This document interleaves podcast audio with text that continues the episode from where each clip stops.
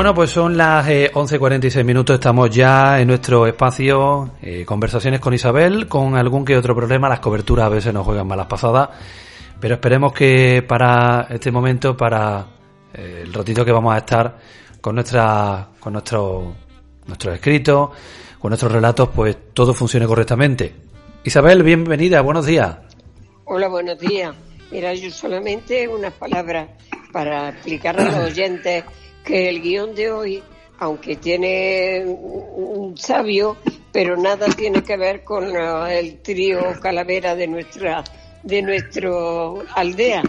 Es que esto es un capítulo, porque no he tenido tiempo de escribir el otro, de un libro que ya está publicado donde un pobre hombre funcionario del ayuntamiento pues decide ir a ver un sabio. Ahora lo veremos ya en el transcurso del guion, pero que no tiene nada que ver con la otra obra. Antonio, ¿nos escuchas bien? Sí, sí, eh, perfectamente, Rubén. Bueno, pues es que es uno de nuestros protagonistas y teníamos algún problema de cobertura, eh, así que ponemos fondo musical y comenzamos con, con este relato, El hombre de los muertos, así se titula. El cobrador de los muertos, pero bueno, El corredor de los muertos, pues rectificamos. Cobrador. Cobrador, perdón, cobrador. Pongan atención, señores, a una historia singular que sucedió a un buen hombre que sentía curiosidad y que en el futuro de su hijo quería escudriñar. No se lo pierdan, señores, si se quieren divertir, porque con Antonio, nuestro hombre, mucho vamos a reír. Eh, eh, sí, sí, eh, mi Carlos era un gran doctor. don Fabián lleva razón cuando dice que madera no le falta. lo de madera, ¿lo dirá por la herencia del abuelo Viruta? No, no creo. Don Fabián es un hombre serio pero no me gusta que alguien relacione a mi Carlos con vulgaridades. Sí, eso. Un carpintero, ya se sabe, es un carpintero. Uno más, sin cultura, sin don, sin... Eh, Llaman a la puerta y don Antonio se recompone y mira el reloj. ¿Quién será? Vaya hora de llamar a una puerta. Un poco más y estamos en la cama. La gente no tiene respeto a las horas ni a las personas. Que le abra a mi mujer y lo despache sin demora. María, María. ¿Qué quieres? Uy, que me has asustado. Que estoy preparando la cena, que ya sabes lo que te dijo el doctor. Debes comer temprano para hacer buena la digestión. Eh, los médicos todo lo arreglan igual. Comer poco y mejor no comer nada pero ellos buen vino y buenos platos de jamón, que yo los veo en la taberna de Pupa. La mujer observa por la mirilla, suspira y exclama.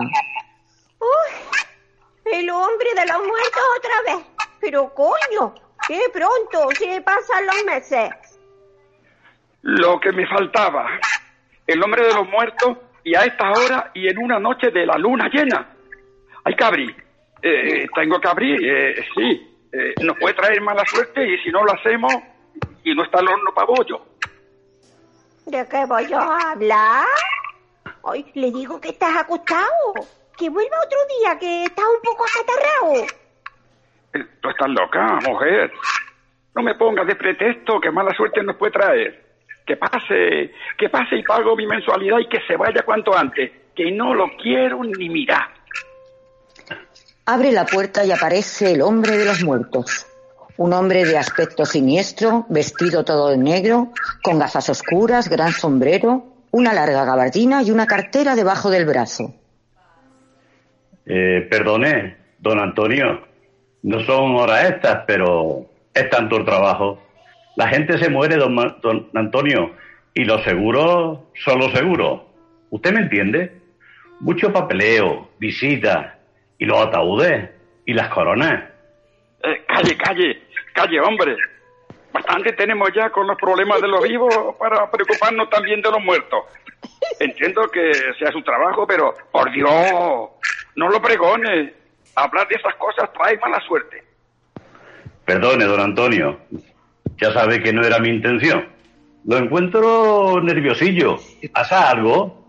Sabe que soy hombre de experiencia y, y espíritu. Eh, lo de espíritu no me lo recuerde. Y, y sí, eh, tengo un, un problemilla. Nos conocemos hace años y sabe, don Antonio, que puede confiar en mí cualquier cosa. Son tantas las vividas y conocidas. Eh, se trata de mi Carlos, un lumbrera, y no porque lo diga yo, lo dice y lleva razón don Fabián el maestro. Mi Carlos es un buen muchacho y lo que hay es mucha mediocridad. Estudiantes de tres al cuarto y no es que falten talentos, no, no, no. Pero padres dispuestos a sacrificarse por los hijos, eso ya es otro cantar. Ni que lo diga. Ahí está el quid de la cuestión. Usted lo ha dicho. Todos se lo gastan en comilonas, en caprichos, en competitividades. Y a vivir, que son cuatro días. Y el entierro vale una pasta. Y llega cuando menos se piensa. Don Antonio... Eh, hombre, no son pocos días. Eh, que no se le cae el oficio de la boca. Que sí, don Antonio, que lleva usted razón. Que ¿para qué quiere uno el dinero si no es para gastarlo en el bien de los hijos? Usted en particular, si enferma, tiene su seguridad social. Y si muere, que Dios quiera que tarde mucho. Que es solo un decir. Que hay que ponerse en todo. Los gastos del entierro. Que hoy día son un capital los tienen cubiertos con su seguro y que tiene derecho a un ataúd digno. A corona de hasta tres bandas. Esta dentadura. Eh, déjese usted hablar como cosa semejante, hombre. Cuando llegue la hora, que uno está hecho un chaval. Que lo vivo se las arregle. Eh, lleva usted razón. No pasan días por usted. Se ve eh, que Santa Lucía lo acompaña. Santa Lucía y todos los santos, qué caramba. Pero, eh, como le decía, me cuenta don Fabián, que se conoce bien al personal, que hay mucha, eh, usted lo ha dicho, mediocridad. Vaya, eh, gente que jamás saldrá de un ladrillo. ¿Usted comprende? Sí. Claro, pues claro que lo comprendo. Eh, una categoría es lo que hace falta. Mi Carlos, y no está bien que yo lo diga, lo reúne todo. ¿Me comprende? Y como está predestinado, será un gran doctor. Porque aquí está su padre para lo que haga falta, que eh, medios para lo que precisen no le han de faltar. Sí, señor. Así se habla. Todo un padre. Que Dios le dé mucha salud y que su Carlos llegue a lo más alto. Y no se olvide que Santa Lucía lo acompañe. Y usted que lo vea. Pero eh, deje tranquila, Santa Lucía. Perdone si me meto en lo que no me importa. Pero ¿no ha pensado en hacerle una visita al sabio? Es bueno que él le lea el futuro. Eh, calle, calle, por favor, hombre. ¿Qué cosa se le ocurre? ¿Usted me ha visto a mí y cara de querer en supersticiones? Esas cosas son propias de gente inculta. Eh, ¿Cómo le diría yo? Eso, de gente. Eh, pero aquí hay clase, eh, cultura, eh, educación. Me va usted a perdonar, pero el sabio le leyó el futuro al zapico y le tocó la lotería. Claro, que el pobre la disfrutó poco, porque el infarto ese se lo llevó. Pero vaya entierro, ¿eh? Vaya. Con la banda de música y todo que no le faltó detalle. Y el mejor ataúd, forradito. No siga, eh, no siga. Eh, en esta casa no hay lugar a sabios ni charlatanes. Debería saber lo religiosos que somos. Me ofenden sus palabras. Y usted, tan próximo al otro mundo de su trabajo, claro, no debería creer esas cosas. Y no me recuerde lo del Fabico, por Dios. Ave María Purísima. Dios nos libre. En el nombre del Padre, del Hijo y del Espíritu Santo. Pero hay algo, don Antonio, que se lo digo yo, que hay algo. Eh, ande, cóbreme ya y no se entretenga más que es tarde. Ya hemos charlado más de la cuenta. Perdone, don Antonio, si en algo he podido ser bronco, pero mi intención ya sabe que era buena. Adelante con su caldo, adelante. Y el bueno de don Antonio, vaya lío que se armó. Sabio sí, sabio no, y tras mucho caminar, como la decisión, sabio sí, le dictaba el corazón. Y a pesar de sus temores, de sus miedos y recelos, un viaje de incógnito haría. Seguro que el sabio la razón le daría. Y preparó un maletín con gafas, bufanda y algo más, que todo era poco para servirle de disfraz. Su mujer y su Carlos no cesaban de preguntar. ¿Se puede saber, marido, por qué tanto misterio? ¿Dónde va? ¿Dónde va? Que parece un santo de limpio. Pero Manuel no contestaba y tan solo suspiraba y si acaso susurraba. Eh, cosas que yo solo tengo que hacer. Eh, entiéndelo, hijo. Eh, y también entiéndelo tú, mujer. Y una vez todo a punto, con el coche bien lavado, con valor y decisión, escuchen, vean qué pasó.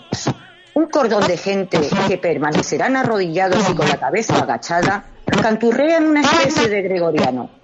Antonio, un poco indeciso, acaba por colocarse entre ellos e imitar sus gestos. Suena una campana y aparece entre salmeríos el sabio. Polvo somos y en polvo nos convertiremos. Polvo vuelve al polvo. Lluvia de estrellas, polvo de mar. Vientos polares, aurora boreal. Señor del universo, reparte en recipientes la mente y la miel y que sobre tus súbitos la dejes caer. El sabio inicia un recorrido colocando su mano sobre la cabeza de todos y cada uno de los asistentes, al tiempo que repite una especie de conjuro. Dios Todopoderoso, aleja de este tu hijo todo mal, y que la miel y la menta envuelva su hogar. Aleja la negatividad, y que las fuerzas superiores ocupen la mente de esta criatura atormentada, y pueda vivir en paz. Al llegar a Antonio, este mira de reojo y levantando un poco la cabeza susurra. Mi Carlos, eh, mi hijo, ¿qué le aguarda? ¿Cuál será su porvenir? No es bueno, hijo, escudriñar en el futuro. Vive con los ojos bien abiertos. Todo te vendrá dado. Deja que la mente y la miel sean en tu vida realidad. Algo se tambalea en tu hogar. El futuro está en las estrellas. Nadie lo debe descifrar. Pero, ¿mi Carlos llegará a ser doctor? Eso me ha traído aquí, gran señor, que como sabio que es, algo me podrá anticipar para que duerma tranquilo, que los agobios no se me van. Sé humilde, hermano. ¿Qué doctor o militar? Campesino o carpintero. El destino.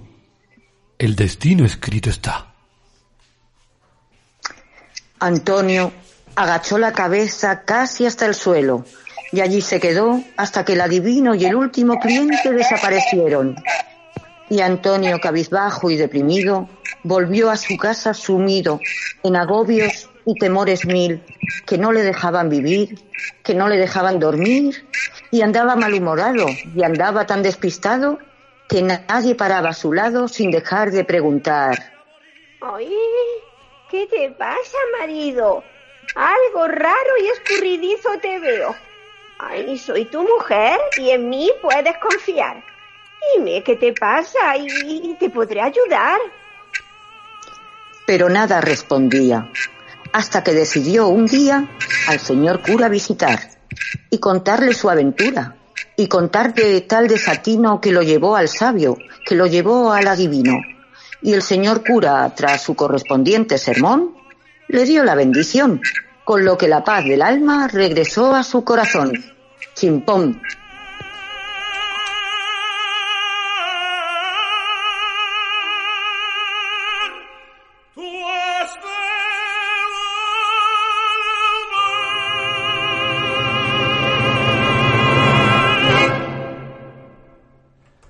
De ultra. Bueno, pues eso ha sido lo que le hemos contado. Toda realidad. ¿Qué tal? Toda realidad. Antonio, Sí, qué mal cuerpo te ha puesto el sabio, ¿eh? pues el sabio, la verdad es que sí, porque quería que me dijera algo más sobre mi Carlos, es que mi Carlos está clarísimo. Que vale Eh, mucho. Tiene que ser un gran doctor, un gran doctor, el mejor doctor, pero claro, eh, no, no, pero me ha puesto sentado, cabizbajo y me lo voy a pensar. Eh, sabio, buenas bu- buena- gracias por tu participación. De nada. Bueno, ahí, ahí, ahí no sabemos quién, Ha hecho, quién ha hecho de sabio hoy, pero ha bueno, hecho un buen viaje. le ha cambiado Uy, el cuerpo sabio, en un el sabio, el sabio ha estado sembrado, vamos, yo que no me lo esperaba, no me lo esperaba así. Lo ha Era, era lo un poco, era un poco entre Iker Jiménez, Rafael, ahí tenía una mezcla. Al el principio ha sido de ultratumba, de ultratumba. Ha dejado postrado a Antonio. Eh, qué es bueno. verdad, Mercedes, había un poco de, de desfase con esas cosas que yo no las había visto, digo, con claridad. Ah, Pero bueno, al final ha quedado bien. Esto me lleva a concluir de que hay mucho todavía así pendiente de los sabios. Y ya sabemos que los sabios, sabios son. Algunos. Sí, al menos, al menos imponen la presencia porque lo dicen de tal manera que es que te tienes que arrodillar, gran señor. Vamos. Dígame. Yo digo una cosa, vamos a, vamos a preocuparnos del presente y dejemos el futuro, que Sí, bastante tenemos sí, con el que- presente. Que ya vendrá. Por sacar una reflexión al final de todo esto. Hay, Pues sí. una, hay una realidad que yo puedo mm, afirmar y es que hay muchísima gente que no solamente acude a curanderos, sino sobre todo a, a, a mujeres estas que echan las cartas. Porque Ah, yo sí. lo oigo por la radio y es increíble. Es Hmm. increíble, las 24 horas no cesan de llamar para que le echen las cartas, sobre todo para averiguar si el marido que la ha dejado va a volver o no. Y si está No. Qué lástima. Y, y pregunta, ¿y se acuerda de mí? Y quiere la otra una vez y otra vez, porque yo por las noches, mm, a veces cuando no puedo dormir, pues la- las emisoras con música, con anuncios, me distraen y no puedo. Pero cuando esta gente no paran de hablar y hablar, te entra un sueño que te mueres. Entonces, pues, yo todas las noches me duermo con las carteras. Tú lo utilizas para otra cosa. Rubén, Hay personas que dicen, Sí, hay personas que dicen que aciertan. Rubén, te voy a decir una confianza. Cuando has salido diciendo Dios Todopoderoso, Madre mía, qué risa. que más acojonado. No, a mí me han entrado ganas de arrodillarme. Bueno, pues no os preocupéis, es También todo, como- era todo, era todo Como una Antonio. fábula. Nos tenemos que marchar, amigos. Se nos, se nos va Muy el bien. tiempo, así que volvemos la próxima semana. Y nada, espero que hayáis disfrutado, que hayáis disfrutado y nuestros oyentes también. ¿De acuerdo? Muchísimas gracias. Bueno, saludo a todos. Antonio, Benjamín. Marina, Isabel, Lourdes. Buen día Buena semana. Buen día. Venga, Adiós. un abrazo grande para vosotros. Hasta ahora.